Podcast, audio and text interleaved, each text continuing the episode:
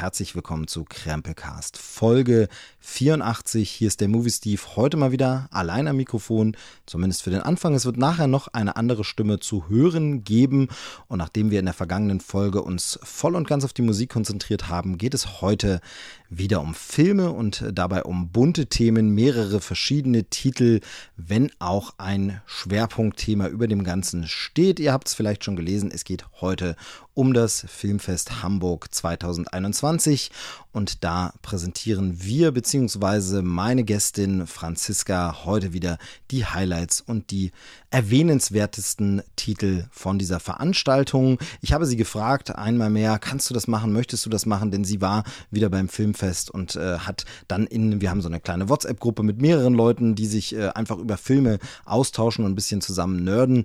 Und äh, da hat sie immer berichtet von den Filmen, von den Titeln, die sie gesehen hat, von jedem Tag, was sie da so erlebt hat. Und einmal mehr habe ich gedacht, Mensch, das ist doch so super, das äh, könnte, könnte man theoretisch auch gleich als Podcast veröffentlichen. Das würde doch ganz viele Leute interessieren, ähm, da einfach ein paar Filme vorzustellen. Magst du das nicht da nochmal aufbereiten oder kann ich das verwenden? Und dann hat sie gesagt, ja, okay, die Zeit nehme ich mir, da bin ich wieder dabei und äh, mach dir was fertig für die Sendung. Und ich freue mich wahnsinnig drüber, weil das einfach ähm, immer schöne Empfehlungen sind und schöne Sachen von unserer Filmfest Fran, wie äh, sie sich selber nennt oder den Titel vielleicht mal verpasst bekommen hat, muss ich sie eigentlich mal fragen, wo der Titel herkommt. Ob das der Spitzname ist, den sie sich da erarbeitet hat, ist ja bei mir beim Movie Steve habe ich mir den Titel dreisterweise einfach irgendwann selbst gegeben als Nickname im Internet. Aber Filmfest Fran hat sie sich ja wirklich verdient durch ihre Anwesenheit beim Filmfest. Sie hat es in den letzten Jahren schon gemacht. Ihr könnt da die alten Folgen auch noch nachhören und sie war eben auch diesmal wieder in Hamburg dabei. Und jetzt kann man sich natürlich fragen, das Filmfest Hamburg äh, fand in diesem Jahr statt vom 30. September bis 9. Oktober. Und dann kann man sagen, okay, das ist ja jetzt auch schon wieder ganz schön lange her, einige Wochen, fast zwei Monate. Muss man darüber noch was machen? Das ist ja äh, Kram aus der Vergangenheit. Ich finde schon, dass man das trotzdem machen kann. Äh, denn bei einem Filmfest, äh, bei diesen Filmfestivals ist es ja doch so, dass da viele Filme laufen, die nicht unbedingt unmittelbar danach starten. Man hat zwar immer öfter auch einen Eröffnungsfilm, der eine Woche später vielleicht seinen richtigen Kinostart hat oder seine Kinoauswertung, aber man hat äh, wirklich bei allen Festivals, ob es die ganz großen sind, die mittleren, die kleinen, die Indie-Festivals, ist egal. Aber man hat immer ganz, ganz viele Filme dabei, die entweder noch kein offizielles Startdatum haben oder noch keinen Verleih gefunden haben oder erst irgendwie einen Start ein halbes Jahr später oder ein Jahr später. Ich erinnere mich dran, dass äh, Franzi mir da schon Filme empfohlen hat, wo sie sagte, den habe ich gesehen, der war super und dann wirklich kam der ein halbes Jahr später zu Netflix oder sogar ein ganzes Jahr später hat er erst irgendwie eine Auswertung erfahren und äh, es gibt ja auch einige Festivals, die richtig dafür da sind, so ein bisschen Marktplatz zu machen und überhaupt erst die Filme vorzustellen und einen Verleih zu finden. Und äh, gerade wenn man vielleicht in seiner Gegend nicht viele Programmkinos hat und nur das Multiplex oder gar nicht die Möglichkeit, dann kommen viele Filme, kreuzen nie den Weg und dann laufen sie irgendwann im Streaming oder bei Arte, ZDF, Dreisat, irgendwo sind die dann vorhanden oder in der Mediathek und äh, das kann dann sehr viel später sein. Und dann finde ich es immer ein bisschen schade, wenn von diesen Filmfestivals, wenn die wirklich nur während das Festival ist, die Filme diese Aufmerksamkeit bekommen. Also dann wird dann plötzlich im Morgenmagazin mal über einen Film berichtet, weil gerade Berlinale ist, da wird es dann ganz groß gemacht und so. Dann sieht man im Beitrag bei Aspekte, TTT etc. und dann recherchiert man ein bisschen, guckt nach und stellt fest, ja, super gut, den Film habe ich jetzt gesehen, aber der läuft bei mir nirgends, der läuft noch gar nicht, der hat noch nicht mal einen Starttermin.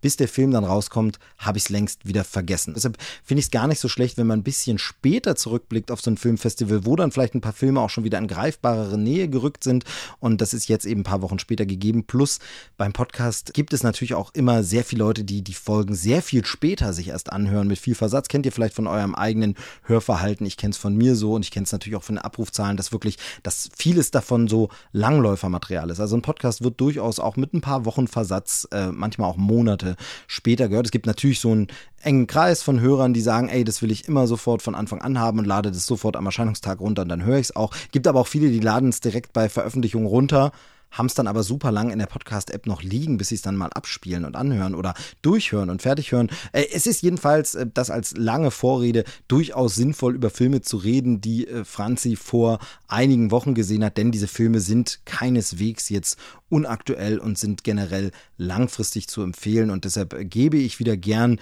diese kleine, feine, aber sehr erlesene Reichweite, die ich habe für diese Filmtitel, um die bekannter zu machen, weil da viele Sachen dabei sind, von denen ich so noch nie gehört habe, vielleicht auch nie irgendwo wieder hören würde, sie nie sehen würde, nie wahrnehmen würde, wenn es nicht äh, das Filmfest gäbe und wenn es nicht unsere rasende Reporterin Filmfest Fran gäbe, die für uns äh, davon berichtet.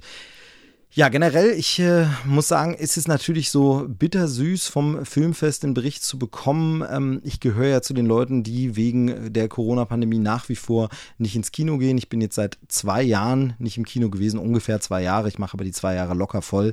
Ähm, das liegt für mich persönlich daran, Kinos sind ja wieder offen nach dem Lockdown gewesen. Jetzt muss man sehen, wie es mit neuen Maßnahmen etc. ist, nachdem die Zahlen so schlimm aussehen. Aber Kinos sind ja dann wieder geöffnet worden. Ich bin auch äh, zweifach geimpft. Ich möchte nicht sagen vollständig geimpft, denn ich glaube, die dritte Impfung, die bisher als Booster gilt, ich glaube, das ist einfach ein dritter Teil der Impfung. Den muss man, glaube ich, so sehen. Ich glaube, die Grundimmunisierung braucht einfach auch den dritten Teil, ähm, um dann wirklich langfristig zu wirken. Und vielleicht wird man dann jährlich äh, nochmal auffrischen müssen. Das kennen wir ja von anderen Impfungen. Es ist ja gang und gäbe. Also wenn ich mich da an äh, Zeckenschutzimpfungen äh, oder sowas äh, erinnere, da musste man auch drei Impfungen holen, bevor überhaupt gesagt wird, jetzt ist der Impfschutz äh, richtig da.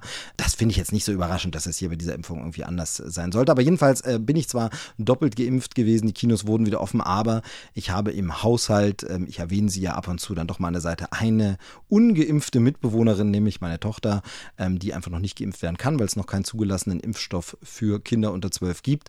Und äh, da ist das Risiko mir einfach zu groß aus dem Kinosaal irgendwie was einzuschleppen, weil man kann ja als Geimpfter, zumindest auch wirklich als zweifach Geimpfter oder wenn es einen Impfdurchbruch gibt, aber auch so, man kann ja unbemerkt tatsächlich sich anstecken, infizieren und das Ganze weiterreichen an das Kind, das dann, weil es nicht geimpft ist, vielleicht einen symptomatischen Verlauf hat, einen schweren Verlauf, Long-Covid, PIMS, was auch immer, irgendwelche Probleme. Mir ist das Risiko zu hoch für nur ins Kino gehen. Ähm, jetzt ist es halt so, wenn ich irgendjemand erzähle, ähm, ich war seit zwei Jahren nicht im Kino, dann gibt es da ganz viele, gerade in Deutschland, äh, wenn wir uns die Kinobesucherzahlen auch vor der Pandemie Pandemie nämlich angeguckt haben, gibt es ganz viele Leute, die sagen, ja, ist bei mir immer so. Ich gehe nur alle zwei Jahre ins Kino, wenn ein neuer Bond-Film rauskommt oder ein neuer, was auch immer, gerade das, äh, das eine Ding ist, für das sie ins Kino gehen, aber ansonsten, ja, überhaupt kein, kein Problem, weil es gehen ja einfach super wenige Leute in Deutschland ins Kino. Ähm, wir sind keine Kinogeher-Nation, nie gewesen und äh, wenn man sich anguckt, was hier ein Kino-Hit ist mit wie wenigen Besuchern eigentlich prozentual gesehen an der Bevölkerung, dann ist es keine Kinonation. Deshalb ist es für ganz viele Leute so wie, ja, ist ja jetzt nicht so schlimm, zwei Jahre nicht im Kino gewesen, aber für jemanden wie mich, der so ein wahnsinniger Kino-Fan und Freund ist und Kino und Filme liebt, da ist es einfach schon wahnsinnig hart. Jetzt muss ich natürlich sagen, wer regelmäßig Sendungen mit mir hört oder hier eben den Krempelcast verfolgt und alles, der weiß, dass ich auch sehr, sehr oft über das Kino meckere, gegen das Kino wettere, könnte man behaupten. Ähm, ich möchte es immer nicht so verstanden wissen, aber sehr viel Kritik auch am Kino anzubringen habe und sehr, sehr oft auch sage, ich muss nicht jeden Film im Kino sehen. Ähm, es gibt für mich eine klare Grenze, wo ich auch sage, vielleicht ist mancher Kino, mancher Film auch fürs Heimkino gemacht oder reicht auch zu Hause. Und ja, es gibt auch Filme, die würden würden theoretisch sogar auf einem Tablet funktionieren und reichen. Natürlich will ich es trotzdem zu Hause schön, großes Bild, gute Qualität, Surround Sound, ähm, aber das ist Geschmackssache. Aber ich bin nicht so jemand, der das so totalitär sieht und sagt, jeder Film kann nur im Kino wirken und zu Hause muss er zwangsläufig verlieren. Denn äh, ganz ehrlich, ich habe ganz viel Filmliebe und Filmleidenschaft auf einem 4 zu 3 Fernseher mit verstümmelten Fernsehfassungen, das meine ich das Format, das Bild und Kürzungen, äh, trotzdem Filmliebe erlebt. Filme können auch da wirken. Also es ist bei weitem nicht so, dass sie nur im Kino wirken können und sonst ja gar keine Chance haben. Nee, überhaupt nicht. Ähm, deshalb bei mir immer wieder Kritik am Kino, Kritik auch an äh, Preisen, an Veröffentlichungsstrategien, an dem mit Publikum, wer kennt es nicht, ne? Die Probleme, wenn dann wirklich keine Ruhe ist und keine Aufmerksamkeit und äh, ja, es wirklich dieses Publikum aus der Hölle gibt, das einem den Kinobesuch versaut oder schlechte Technik im Kino, wo einfach das nicht auf dem äh, ordentlichen Stand ist, die Sitzplätze kaputt sind, der Sound nicht funktioniert, das Bild nicht funktioniert und so weiter. Da gibt es ganz viele, also ich gehöre zu Leuten, die sehr, sehr viel das Kino kritisieren, aber man muss dazu sagen, ich kritisiere das Kino auch oft oder habe es so oft und so viel natürlich auch nur kritisiert, weil ich da sehr oft war und es sehr oft erlebt habe und dann möchte man natürlich auch, dass das schön ist und einem Spaß macht und man möchte ein gutes Erlebnis haben und es ist mir wichtig und nur deshalb kritisiere ich etwas. Wenn mir Kino egal wäre, würde ich es nicht kritisieren, würde ich sagen, ist mir vollkommen wurscht, was ihr macht im Kino. Ich gehe da eh nicht hin. Aber ich will dahin, ich vermisse das wahnsinnig sehr, es tut mir auch leid. Und ich fühle mich auch ein bisschen ähm, natürlich von, von den Filmen und vom Kino, aber auch so ein bisschen vergessen, im Stich gelassen, denn die Pandemie läuft Mein Kind ist immer noch im Risikobereich einfach, deshalb meidet man bestimmte Sachen und dann ist es natürlich ein bisschen schade, wenn man sagt, äh, die ganze Branche schaltet wieder auf Normalität. Wir hatten ein, zwei Filme, die einen Start hatten im Streaming und im Kino gleichzeitig parallel oder direkt hintereinander oder in kurzen Abstand. Ähm, es gab Pressevorführung in digitaler Form, wo man Sachen dann auch zu Hause digital angucken konnte von Filmen, die aber dann ins Kino kamen. Das hat es natürlich auch ermöglicht, eine Rezension zu schreiben, ohne ins Kino gehen zu müssen, ohne zur Pressevorführung gehen zu müssen. Aber das gab es nur ganz wenig und vereinzelt und dann wurde es ganz schnell abgeschafft, als im Sommer ganz viele Leute glaubten, Corona ist vorbei, die Pandemie ist vorbei, alles wieder gut. Wurde sehr, sehr schnell in sehr vielen Bereichen wieder auf normal, gescheit normal, in Anführungsstrichen an dieser Stelle. Natürlich gab es Hygienekonzepte, Tests äh, und äh, ja, äh, Impfbescheinigung etc. Aber es, die aktuellen Zahlen zeigen uns ja, ganz so sicher war das alles nicht, sondern die Welle ist wieder da, die Infektionen sind weiter da, trotz Impfungen. Das ist alles nicht so sicher und ähm, da war es natürlich für mich ein bisschen, ein bisschen schade, dass man plötzlich als jemand, der nicht mehr ins Kino geht, ähm, da nicht hingekommen ist. Und ich habe letztens schon äh, dazu getwittert und da auch äh, guten Zuspruch bekommen, ist dieses, äh, wenn ich Sätze höre und lese wie Only in Cinemas, exklusiv nur im Kino ähm, und das jetzt in Zeiten, wo die vierte Welle, man konnte sie auch schon sehen, dass sie kommt und losgeht und alle Wissenschaftler waren sich auch einig. Und wenn ich dann Marketing-Sprüche höre, exclusively Only in Cinemas, dann muss ich sagen, bedeutet das für mich ja dann Only ohne mich weil das kommt für mich momentan einfach nicht in Frage. Dann kann man wieder sagen, ist es so schlimm? Ja, ist es natürlich grundsätzlich nicht, aber man fühlt sich als Filmjournalist natürlich etwas abgehängt, wenn man die Filme dann nicht mehr gucken kann, nicht besprechen kann. Zum Glück ist das hier nur mein Nebenberuf und ich kann natürlich auch weiterhin Streaming-Geschichten besprechen oder alte Klassiker und man muss nicht zwangsläufig unbedingt jeden Film im Kino gesehen haben, um äh, nicht auf der Strecke zu bleiben. Aber wäre ich jetzt hauptberuflich Filmkritiker, hätte ich natürlich ein Problem gehabt. Dann hätte ich mich entscheiden müssen zwischen, geht man hin und geht das Risiko Risiko ein oder lässt man es bleiben und äh, kann dann nicht darüber berichten. Aber das Problem haben natürlich ganz andere Berufsgruppen genauso, die einfach trotzdem raus mussten, trotzdem äh, sich der Gefahr aussetzen müssen und da natürlich einer deutlich größeren Gefahr als ich äh, im schönen Kinosessel. Also bitte hier nicht falsch verstehen, das soll auch gar kein Gejammer sein, sondern nur dieses, es war dann ein bisschen schade, dass dann plötzlich alle gesagt haben, okay, wir machen keine Heimkino, Digital-Starts mehr und keine Möglichkeiten mehr, sondern alles ist wieder normal, alles wieder das äh, Kino. Ich finde es richtig, richtig seltsam oder befremdlich, finde ich, wenn ich momentan auch sehr viel Werbung sehe für Kinderfilme, die ins Kino kommen. Denn da ist es ja nun wirklich so, die können einfach sich nicht impfen lassen, die Kids, und können dann eben gar nicht diese Sicherheit im Kinosaal haben, dass man sagt, hey, Kino geht doch, wenn wir alle geimpft dort sind, äh, passt das und so aber die Kinder können sich nicht impfen lassen. Das heißt, wenn die ins Kino gehen, sind die einfach einem ganz anderen Risiko ausgesetzt. Und wenn dann aber geworben wird, damit dass Kinderfilme ins Kino kommen und auch wirklich nur im Kino laufen, ähm, dann finde ich das schon seltsam, weil man kennt natürlich auch die Leute, die dann gern sagen, ja, aber wenn es angeboten wird, kann es ja so gefährlich nicht sein. Es ist doch total sicher, ähm, sonst würden sie es ja nicht machen. Das wäre doch sonst irgendwie nicht möglich und nicht, also nee, da kann kein Risiko sein, sonst würden die es nicht machen. Und es gibt natürlich, ich höre das auch sehr oft, wenn man mit Leuten über Kino spricht und dann sagt, nee, du, ich gehe nicht ins Kino, dann kommt natürlich natürlich sehr oft auch dieses, ach na ja, aber da sind doch Abstände, bei uns im Kino werden Plätze freigehalten und da wird auch eine Reihe freigelassen, wobei das auch jetzt schon ganz oft nicht mehr der Fall war, das habe ich dann auch schon von vielen gehört, aber wo dann, ja, da werden ja Plätze freigelassen und alles. Und dann muss ich sagen, ja, das ist aber auch so eine Scheinsicherheit, dieses Hygienekonzept, denn so funktioniert Aerosol nicht. Ähm, es ist nicht so entscheidend, ob jetzt ein Meter oder zwei Meter oder drei Meter Abstand sind zu einer anderen Person, wenn ich zwei, drei Stunden in denselben Raum atme, ähm, dann verbreitet sich das Aerosol einfach anders und das ist mir persönlich ein zu hohes Risiko einfach dann trotzdem noch. Ich kann jeden und jede verstehen, der sagt, er oder sie geht trotzdem ins Kino, weil zum Beispiel man ist halt geimpft, man hat kein Kind im Haushalt und man denkt, okay, ich brauche das jetzt auch zum Rausgehen. Ähm, und das finde ich auch in Ordnung und das hält ja auch die Branche am Leben. Tatsächlich auch für mich werden damit ja quasi die Plätze warm gehalten und die Kinos überleben. Meiner Meinung nach hätte man für das Überleben der Kinos äh, sich ganz anders engagieren müssen, auch als äh, Staat, als öffentliche Hand, als Gesellschaft und das nicht unbedingt dadurch, dass man quasi das Risiko eingehen muss, hinzugehen und sich eventuell anzustecken, weil nur so die Kinos überleben können. Es wäre schön, wenn es da irgendwie eine eine andere Förderung oder Erhalt oder Möglichkeit gegeben hätte, um die ähm, ja so ein bisschen vor der Existenz Bedrohung zu bewahren oder zu beschützen. Aber äh, wie gesagt, ich verstehe jeden, der trotzdem hingeht. Das ist auch in Ordnung. Es soll auch überhaupt gar keine Kritik daran sein, dass jemand hingeht. Es soll nur ein bisschen erklären, warum ich nicht hingehe und warum das eben hart ist. Das ist auch natürlich Gejammer, denn eben es geht nur ums Kino und es gibt ganz viele Menschen, denen das nicht so wichtig ist. Für mich als Fan ist es eben auch schwierig, ähm, weil man natürlich heutzutage auch bei den großen Eventfilmen dann einfach im Internet alles vorab erfährt und gespoilert wird und einfach komplett Wendungen sieht und hört und liest und lesen kann. Jetzt kann man da auch wieder sagen, halte ich halt zurück, schau halt nicht im Internet. Das ist natürlich als jemand, der im äh, Internet und mit dem Internet und mit diesen Themen arbeitet, äh, einfach ein ganzes Stück schwerer äh, als Online-Redakteur, der äh, Twitter checken muss, auch zu bestimmten Keywords. Da kann man natürlich Sachen auch nicht ganz außen vor lassen und sieht dann eben einfach äh, die Memes und Bilder und Sprüche zu den Filmen und kann das dann nicht mehr im Kino erleben. Das wäre natürlich im Heimkino besser, aber wie gesagt, das ist auch Jammern auf hohem Niveau.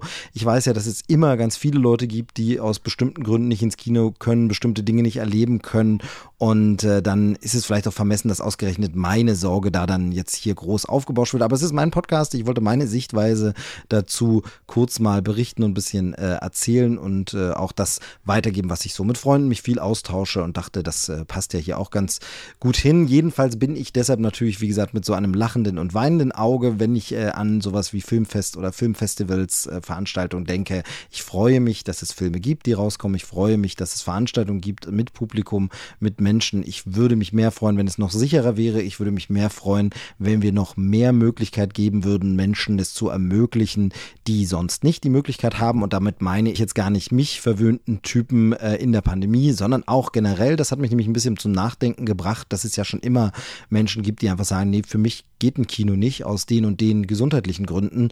Und wenn wir die einfach noch mehr abholen würden, denn irgendwie sollte es ja doch darum gehen, dass wir alle Filme lieben und Filme gucken wollen. Und ob man das nun in einem dunklen großen Saal guckt, was vielleicht die coolste Variante ist, mit einem riesigen Publikum, wo applaudiert, geklatscht, gemeinsam gelacht wird, oder ob man das zu Hause guckt, auf dem Sofa oder auf dem Fernseher, der im, beim Krankenhausbett drüber an der Wand hängt oder wirklich im Zug auf dem Tablet oder auf dem Smartphone, das sollte am Ende ein Stück weit doch auch Geschmackssache bleiben. Ich weiß, dass es da ganz viele gibt, die dann sagen, nee, aber das geht nicht und das ist Frevel und das ist äh, nicht Respekt. Aber ganz ehrlich, letztlich geht es um den Inhalt eines Films und den sollten sich die Leute anschauen und in welcher Form sie das tun, sollte doch dann zweitrangig sein. Und da wäre es einfach schön, wenn wir vielleicht auch aus dieser Pandemie rausgehen und sagen, wir ermöglichen noch mehr Leuten noch öfter Filme zu sehen, wo sie das möchten und äh, wie es ihnen für sie passt in ihrem Leben, gerade in ihrer Situation. Ähm, das fände ich schöner und das äh, fände ich eine gute Akzeptanz. Und ich bin mir sich, sehr sicher,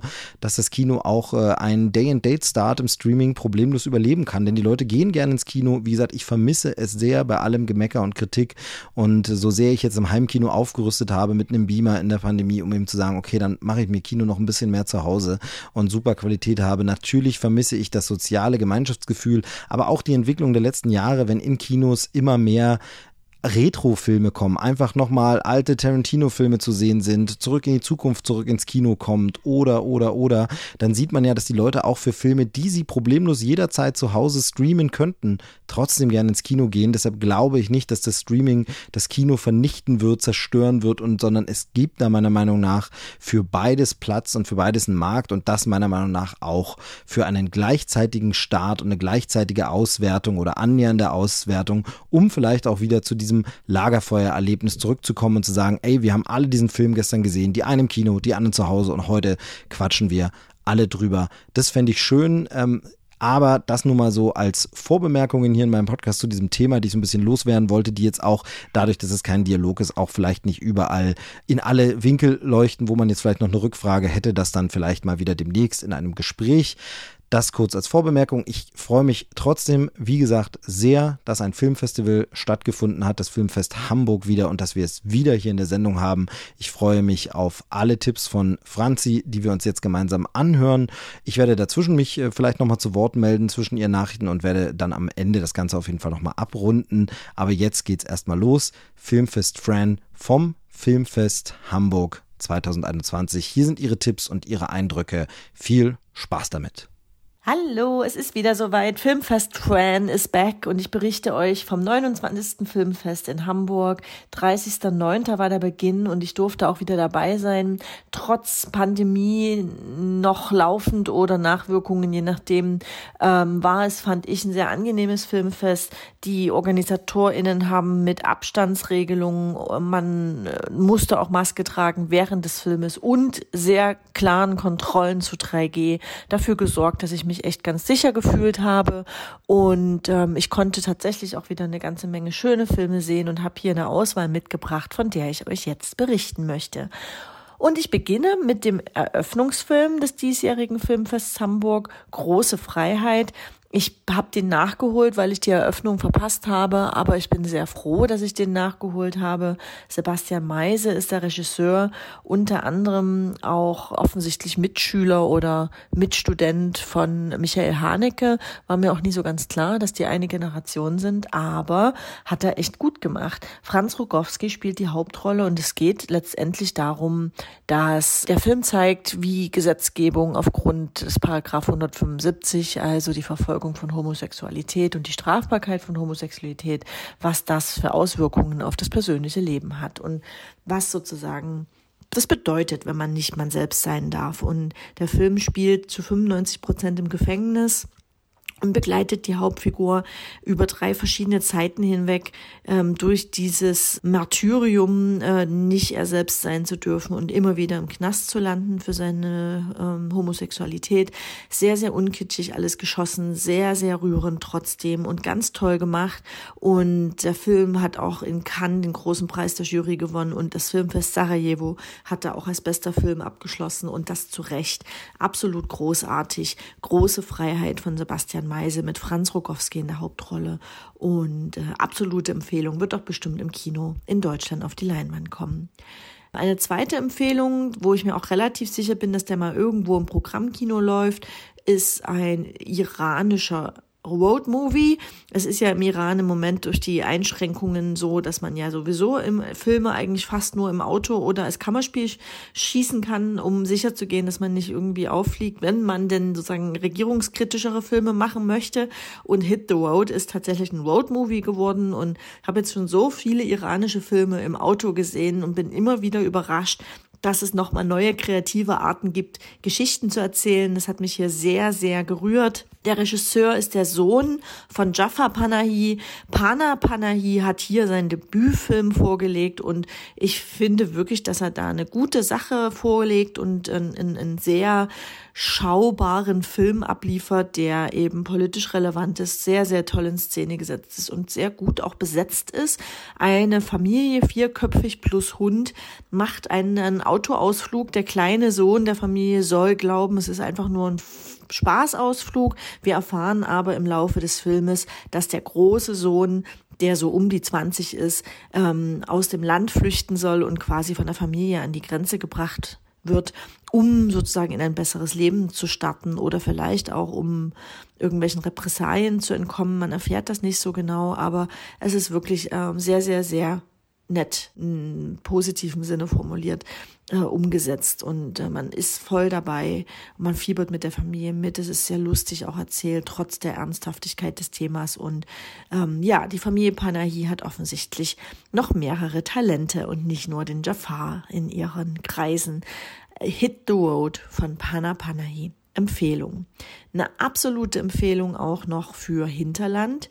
Das hat mich richtig geflasht, sollte man dringend auf der großen Leinwand sehen.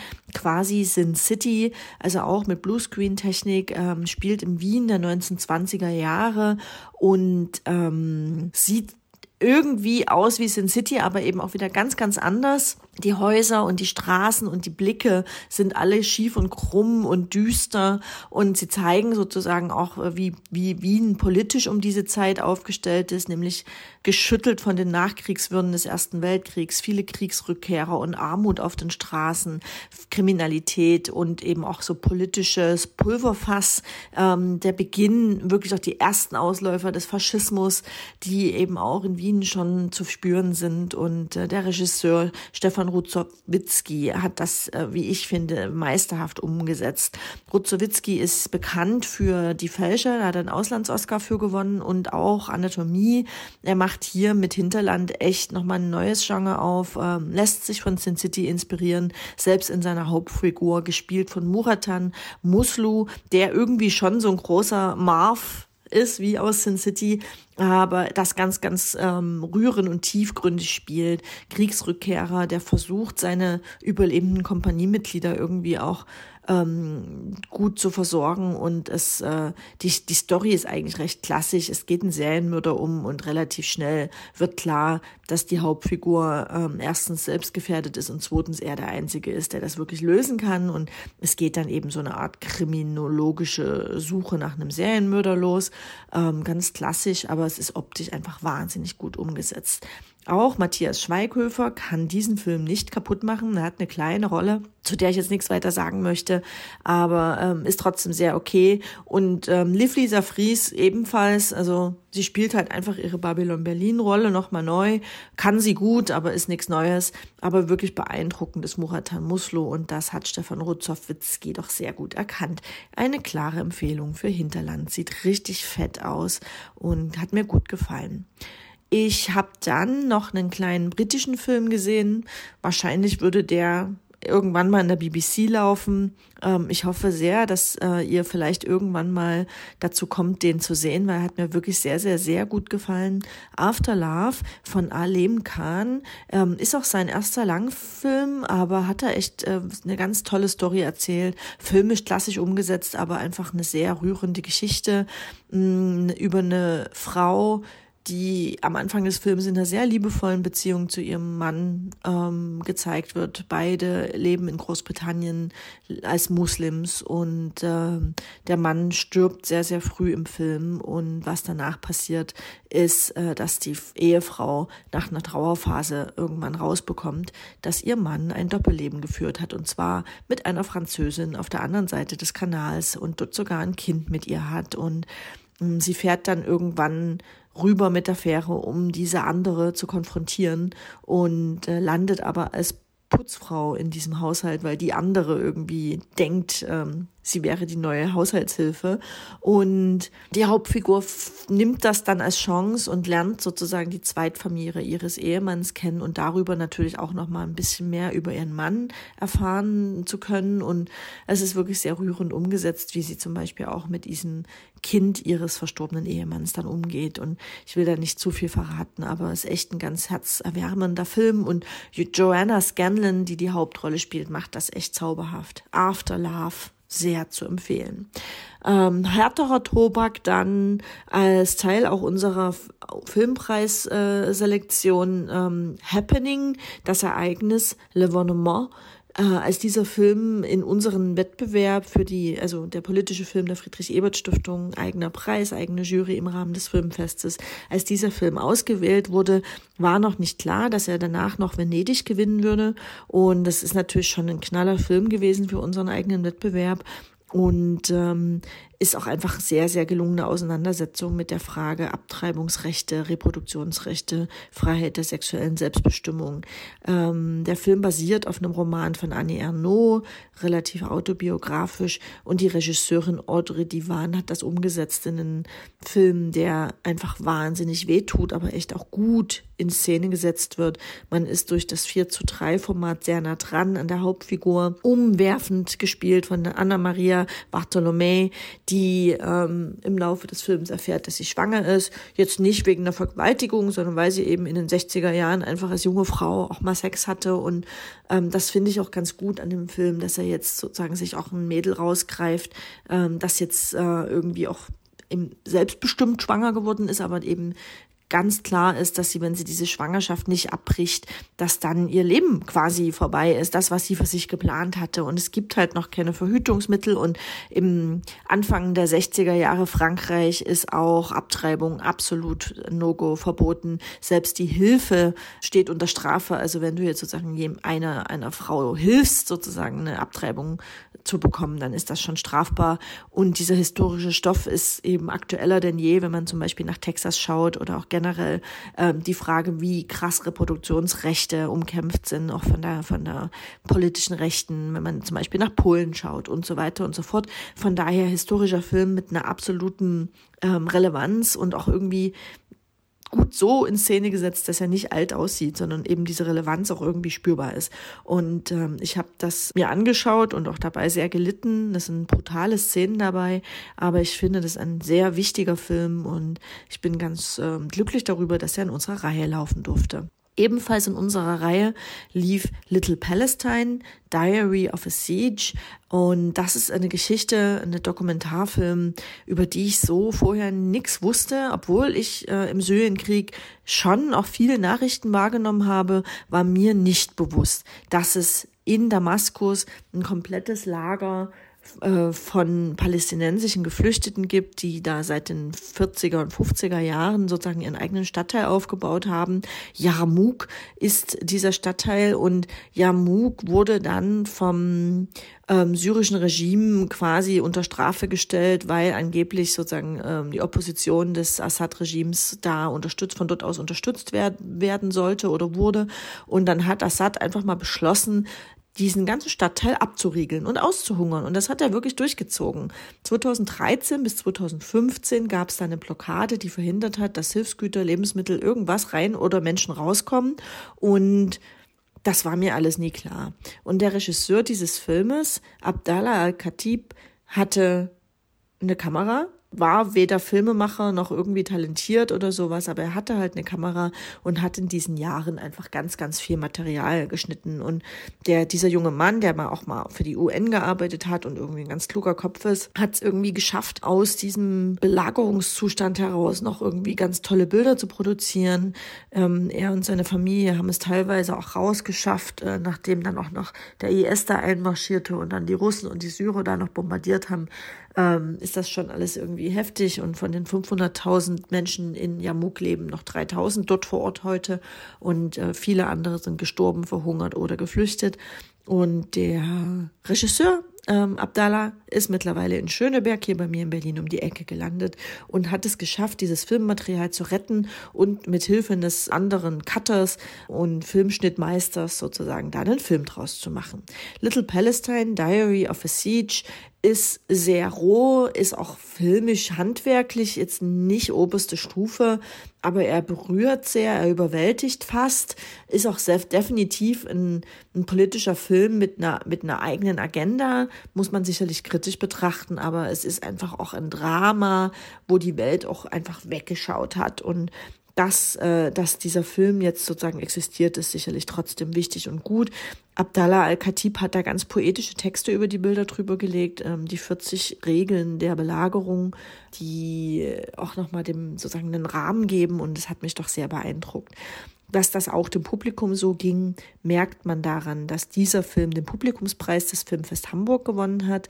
Und das war vielleicht auch ein bisschen in Anführungsstrichen die Schuld unserer Filmgespräche, weil der Regisseur und ich eben zweimal nach dem Film auch Filmgespräche führen durften und dann nochmal sehr tief eingestiegen sind, auch in die Lebensbedingungen und in die Überlebensbedingungen in Yarmouk. Und ich glaube, das hat vielleicht ein bisschen dazu beigetragen, dass der Film so gewirkt hat beim Publikum. Und ähm, ja, Publikumspreis für einen unserer Filme. Little Palestine Diary of a Siege. Und ob der nun je in die Kinos kommt, weiß ich nicht, aber ich werde auf alle Fälle versuchen, hier für die Ebert Stiftung auch nochmal ähm, eine Filmvorführung zu organisieren, beziehungsweise mit den thematisch zuständigen Kolleginnen darüber zu reden. Das wird sich alles finden. Genau. Ähm, noch ein weiterer Film aus unserer Reihe war Retour à Reims, also Rückkehr nach Reims. Ähm, vielen bekannt äh, sicherlich durch das Buch von Didier Eribon. Und der Regisseur Jean-Gabriel Perriot hat da jetzt sozusagen Fragmente draus genommen und wirklich auch nur Fragmente und hat daraus einen Film gemacht. Und das war handwerklich wirklich ganz interessant, weil er diesen Film ja auch auch Fragmente nennt und er hat genau sich eben die Frage Arbeiten und Arbeiterklasse ähm, in Frankreich rausgepickt. Er hat die anderen Elemente, nämlich Homosexualität und auch die Frage nach ähm, Klassenbewusstsein im eigenen Umfeld, also wie Didier Erebon sich ja, er beschreibt ja, dass er sich auch richtig verwandelt und, und eine andere Sprache spricht, weil er sich in der studierten Pariser Szene dann irgendwie immer so dumm vorkam als Arbeiterkind. Und ähm, das lässt ähm, der Regisseur ganz weg und fokussiert sich auf die Frage Arbeitsbedingungen, Arbeiterklasse, Arbeiten in Frankreich. Er nimmt die Texte von Eribon und lässt sie von Adèle Haenel einsprechen und kombiniert diese mit Dokumentations- und Spielfilmbildern aus den 50er bis 80er Jahren in Frankreich. Und das ist echt ganz spannend anzusehen. Ein bisschen anstrengend anstrengend, aber echt interessant. Ähm, ist eine Arte-Produktion, wird also bestimmt demnächst mal irgendwann auf Arte laufen. Rückkehr nach Reims, Retour à Reims, ähm, Fragmente von Jean-Gabriel Perriot kleiner Nebenbemerkung, ich habe dann mit dem Abschlussfilm sozusagen noch das Pendant ähm, sehen dürfen, nämlich das Leben und Arbeiten der Studierten äh, Upper Class, na nicht Upper Class, aber eben sozusagen der, der urbanen Klasse in Paris. Ähm, wo in Paris die Sonne aufgeht, ist äh, der Abschlussfilm des diesjährigen Fe Festivals gewesen und hat mir auch ganz gut gefallen. Das ist sozusagen vielleicht sozusagen so die, das Gegenstück zu der Eribon-Verfilmung. Ja, kann ich auch sehr empfehlen. Kommt bestimmt in die Kinos. So, an der Stelle machen wir eine ganz kurze Verschnaufpause und atmen durch, beziehungsweise wir lassen Filmfest Fran ein bisschen durchatmen, bevor sie dann mit dem zweiten Teil ihres Berichts weitermachen kann. Ich wollte eine Kleinigkeit ergänzen, muss aber zuallererst sagen, was für ein tolles Zitat auch Matthias Schweighöfer kann diesen Film nicht kaputt machen. Sehr, sehr schön. Ich musste doch schmunzeln. Äh, meine Meinung ist ja hinlänglich bekannt, was so deutschen Film und deutsche Schauspieler angeht, ganz, ganz oft. Ähm, da fand ich diesen kleinen Seitenhieb ganz witzig. Insgesamt wieder ein tolles, Roundup, ganz tolle Mischung an Filmen, politische Filme, anspruchsvolle Filme. Ich sage gerne mal, natürlich Azi-Fazi, natürlich politisch, aber ich kann mich da nur wiederholen. Ich mag das, wenn der Krempelcast auch in diese Richtung immer mal erweitert wird.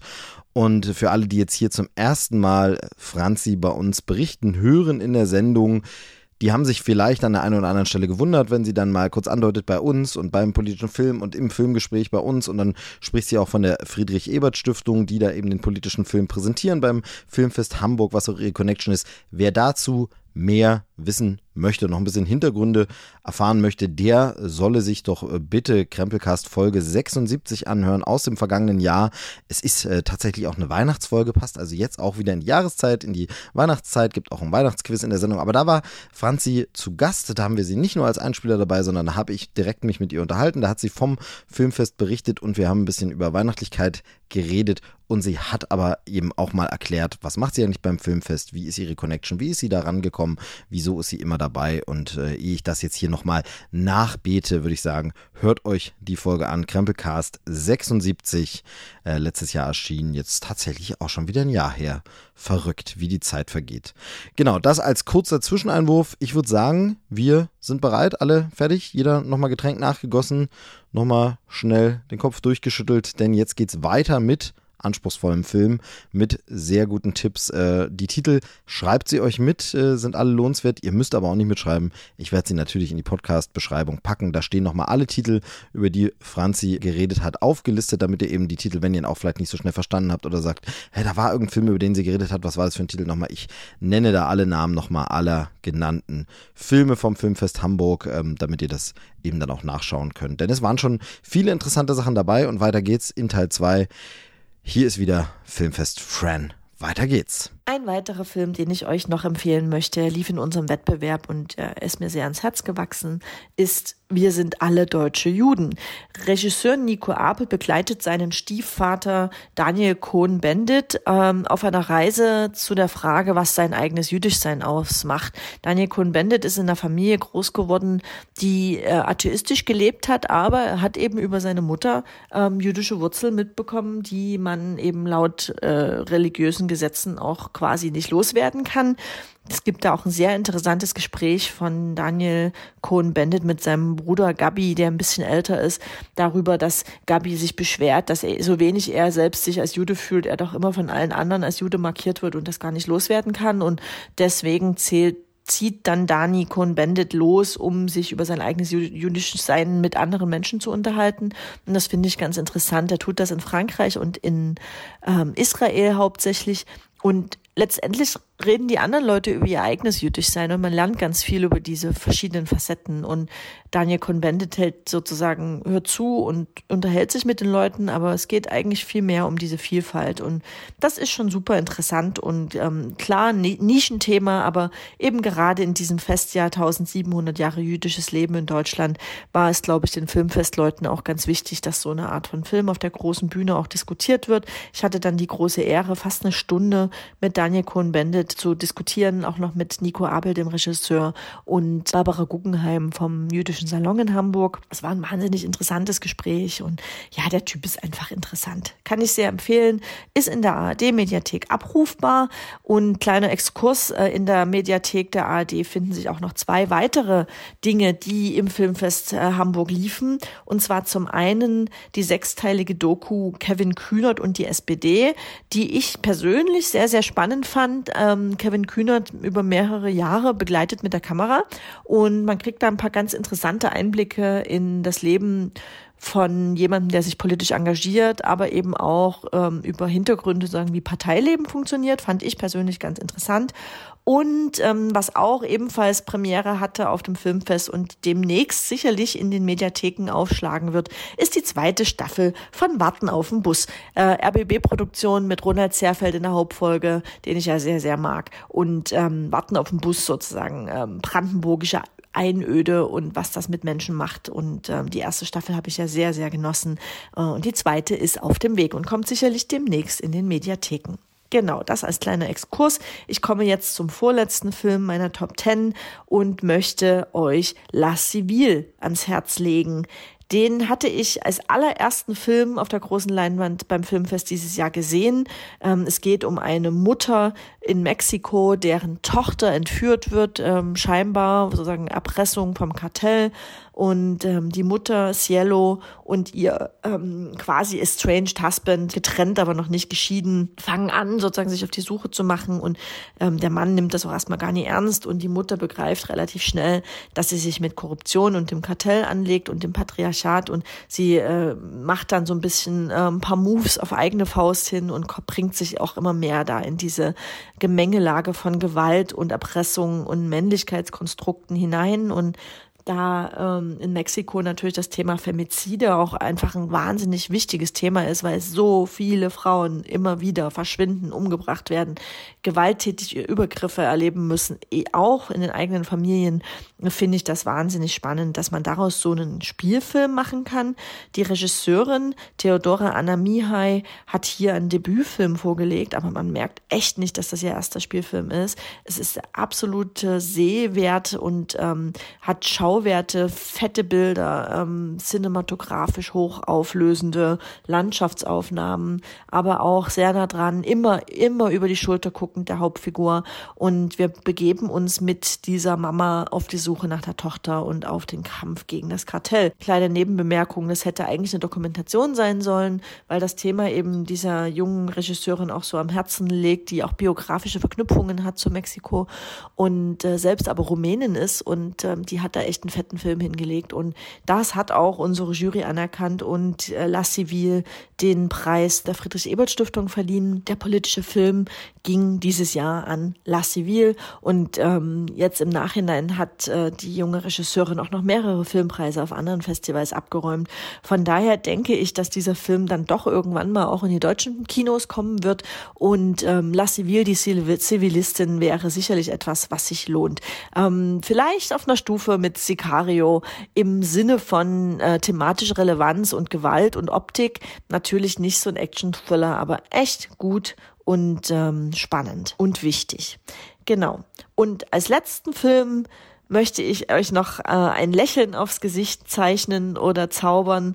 Und äh, ich habe gerade ein Lächeln auf dem Gesicht, wenn ich nur daran denke, an dieses Filmerlebnis. Dafür ist Kino gemacht. Ich durfte den neuen Film von Leos Carax sehen. Annette Leos Carax wird bezeichnet im Programmheft als die Sphinx des französischen Kinos, hat äh, mit Die Liebenden von Pont-Neuf Polar X und Holy Motors schon ein paar Filme hingelegt. Jetzt sozusagen mit Annette hat er Cannes gerockt. Da sind die Leute in Standing Ovations ausgebrochen oder auch mit Buhrufen äh, aus dem Saal gegangen. Also irgendwo dazwischen ist es irgendwie und ich hätte äh, gestanden und geklatscht. Ähm, Annette ist ein äh, Märchen voller voller zauberhafter Momente und äh, ihr werdet es möglicherweise schon mitbekommen haben. Äh, der Film wird hauptsächlich getragen dadurch, dass alle Hauptdarstellerinnen und alle Figuren ihre Texte als Gesang abliefern. Und das allein wäre natürlich schon spannend, wenn man sozusagen so Musikfilme mag. Aber es ist weder ein Musical noch irgendeine Nummernshow, sondern es ist tatsächlich einfach irgendwie clever gemachte Musik-Text-Verknüpfung. Und ähm, das mag sicherlich zu einem großen Teil auch daran liegen, dass die Musik komplett von den Sparks gemacht wurde. Und man hört das raus und es ist egal, ob das eine, ein, ein Liebeslied oder eine Art Operette ist oder eben irgendwie eine, eine, eine Szene, in der sich das Paar streitet. Man hört raus, dass das von den Sparks ist und ich finde es ganz grandios gemacht und Marion Cotillard und Adam Driver spielen sozusagen ein Liebespaar und äh, Annette erzählt deren Liebesgeschichte. Sie bekommen ein Kind und es passieren seltsame Dinge, die man als Zuschauerin einfach hinnehmen muss. Simon Hellberg äh, aus Big Bang Theory hat noch eine wichtige Rolle als sozusagen drittes Rad am Wagen. Und ähm, also ich äh, fand es wahnsinnig beeindruckend. Ich habe da auf der Stuhlkante gesessen, staunend und mich freuend über so viel Kreativität, habe da mich voll immersiv reinfallen lassen können. Und ähm, Leos Carax hat in Hamburg den Douglas Sirk Filmpreis bekommen, überreicht bekommen und er war auch persönlich anwesend und ähm, er war weniger sparkling als sein Film, muss ich im besten Sinne formulieren. Es war echt ein quälendes Filmgespräch mit ihm, aber der Film ist meiner Meinung nach auf alle Fälle eine große Leinwand wert. Annette mit Marion Cotillard und Adam Driver in den Hauptrollen. Und ich beende hiermit meine Top 10. Ist ziemlich lang geworden. Ich hoffe, ihr habt trotzdem was mitnehmen können. Spätestens nächstes Jahr zum Filmfest, 30. Filmfest Hamburg, werden wir uns dann vielleicht wiederhören. Filmfest Tran over and out. Ja, und damit bleibt mir zum Abschluss hier von Krempelcast 84 eigentlich gar nicht mehr viel zu sagen, außer natürlich nochmals, ich wiederhole es sehr, sehr gern, ein dickes, fettes Dankeschön an Filmfest Fran alias Franziska. Danke, dass du dir wieder die Zeit genommen hast. Ich höre das einfach wahnsinnig gern, wie du Filme präsentierst, wie du sie zusammenfasst. Ich mag auch, was für Filme du raussuchst, was du da immer dabei hast in diesem Roundup. Also ganz, ganz vielen herzlichen Dank. Ich hoffe, beziehungsweise nein, ich bin sicher, ihr, liebe Hörerinnen und Hörer, habt hier auch was für euch rausnehmen können. Ein paar Filme, ein paar Titel, die man auf dem Schirm behalten sollte, im Auge behalten sollte, wo das dann irgendwo aufploppt zu sehen ist, was man nachholen könnte. Da war doch einiges dabei und auch wirklich viele verschiedene Richtungen. Ich sage jetzt nichts mehr weiter. Ich musste heute nicht viel machen. Auch wieder clever zusammengebaut, die Folge am Anfang. Ein bisschen rummeckern über die eigene Situation, dann die Arbeit machen lassen und am Ende dann hier das Ganze beenden und die Lorbeeren einfahren. Zumindest würde ich mich über ein paar Lorbeeren freuen und würde die natürlich auch sehr, sehr gern an Franzi weiterreichen. Also lasst mich doch mal wissen, wenn euch die Folge gefallen hat, wenn ihr diese Art Format mögt, wenn ihr aus den Infos was rausnehmt, wo ihr sagt, ja, echt cool, dann meldet euch doch mal, schreibt mal Instagram, Twitter, ihr könnt auch die iTunes-Rezension verwenden. Also einfach lasst es mich uns wissen, wie es euch gefallen hat. Das äh, würde mich sehr, sehr freuen. Dafür machen wir das Ganze ja hier und jetzt äh, soll es das an der Stelle gewesen sein. Kleines, schönes, nettes Völkchen zum Thema Filmfest Hamburg 2021. Danke fürs Anhören. Bis zum nächsten Mal. Dann vielleicht auch wieder ein bisschen mehr von mir. Schauen wir mal. Tschüss, sagt der Movie Steve.